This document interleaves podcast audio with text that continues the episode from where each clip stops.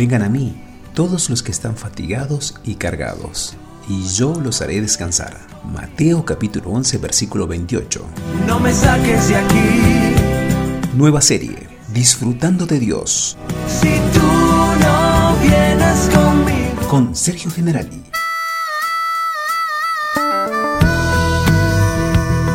Capítulo 3 A plena luz. Yo soy la luz del mundo. El que me sigue no andará en tinieblas, sino que tendrá la luz de la vida. Juan capítulo 8 versículo 12. Dios también asegura ciertas promesas especiales para aquellos que determinan buscarle con todo su corazón. Una de esas promesas es el pacto de la presencia de Dios. No obstante, este pacto es estrictamente condicional. Las escrituras aclaran que, si nos atenemos a la regla de este pacto, gozaremos de increíbles bendiciones de la presencia de Dios en nuestras vidas. Y esto no se refiere tan solo a asuntos de salvación. Habla de ser tal buscador de Dios que su impresionante presencia sea derramada sobre nosotros y además vista y conocida por todos del mismo modo que la luz del sol se irradia sobre todos y encandila a quienes le miran de frente. Dios hace su pacto de gracia con cada creyente. Este pacto está incorporado en promesas tales como Dios ha puesto en Cristo la iniquidad de todos nosotros. Jesús se convirtió en maldición por nosotros. Él no nos dejará ni desamparará. Pero para que ello sea una realidad en la vida de cada uno de nosotros, debemos permanecer en su luz. Abandonar el campo de sombras que oscurece nuestro entendimiento y dejarnos iluminar por su presencia y su palabra nacido de padres pobres y analfabetos, fue rechazado por la comunidad. A mis padres les dijeron que ni siquiera podía ser vigilante de mi propia casa porque no podía ver si entraba un perro callejero. Cuenta un empresario de 31 años nacido en la India. Aprendió a nadar, a jugar al ajedrez, al cricket. Una pelota emitía un sonido especial para que pudiera localizarla. Solo necesitaba la mano y la oreja, dice disfrutaba con sus pasatiempos, pero también comenzó a preguntarse por su futuro. Siempre había soñado en convertirse en ingeniero. Sabía que necesitaba estudiar ciencias y matemáticas para eso. Cuando llegó el momento, seleccionó esas materias cruciales, pero su escuela le negó la plaza, argumentando que eso era un hecho ilegal, el de enseñar matemáticas a niños ciegos. Luego de la frustración inicial, él, sus padres y una maestra encontraron un abogado con cuyo apoyo, más el equipo de dirección de la escuela, presentaron su caso ante el Tribunal Supremo solicitando un cambio en la ley de educación. El abogado peleó por nuestro nombre, dice él, hoy economista indio, por lo que el estudiante no necesitaba comparecer ante el tribunal. Una escuela convencional en Heidelberg que opera bajo un organismo educativo diferente, ofrecía ciencias y matemáticas a estudiantes ciegos, y tenían una plaza para él si estaba interesado en tomarla. De ahí en más, en base a estudio, esfuerzo, tesón, mucho sacrificio, logró aplicar para cinco universidades en Estados Unidos, graduándose como máster en economía. Esta es la historia real de Srikant Bola, un joven hindú ciego de nacimiento y que tiene un paralelismo asombroso con nuestra vida antes y después de Jesucristo. Todos estamos ciegos sin la luz de vida en nuestros ojos.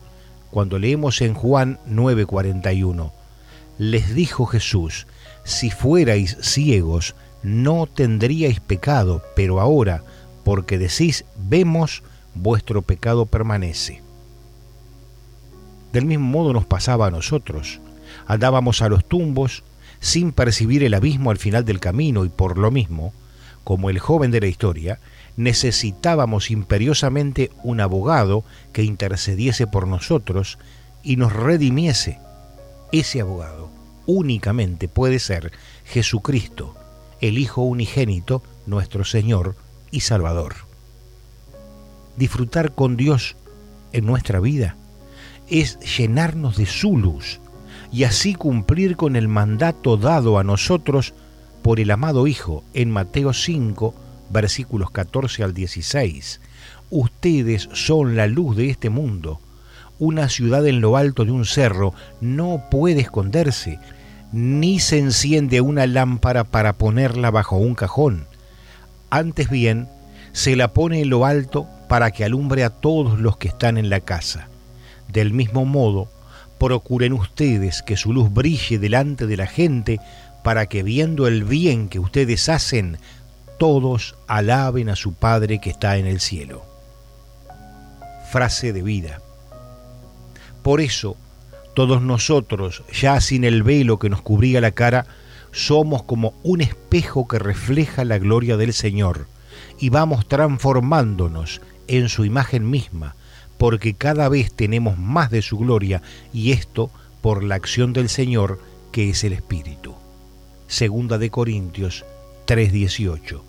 Que tengas una muy bendecida jornada. Enciende una luz y déjala brillar, la luz de Jesús que brilla en todo lugar, no la puedes esconder, no te puedes callar ante tal necesidad. Enciende una luz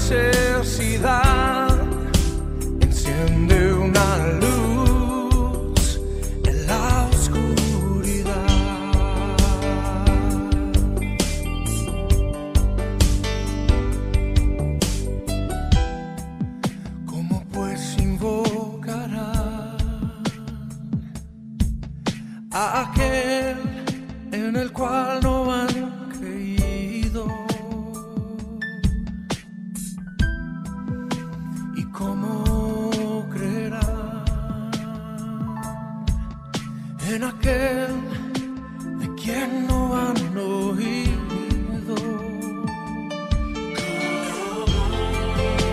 y cómo oirán si nadie les predica.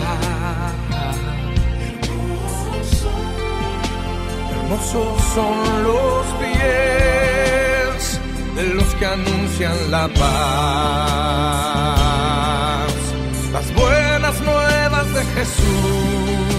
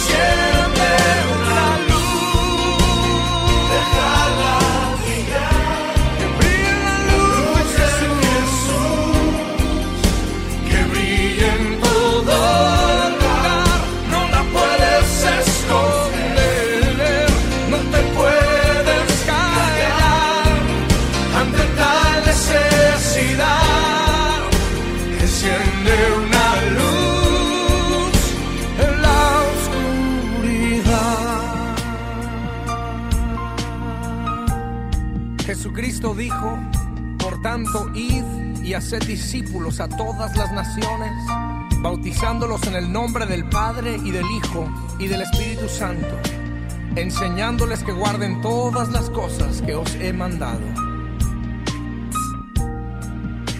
Enciende una luz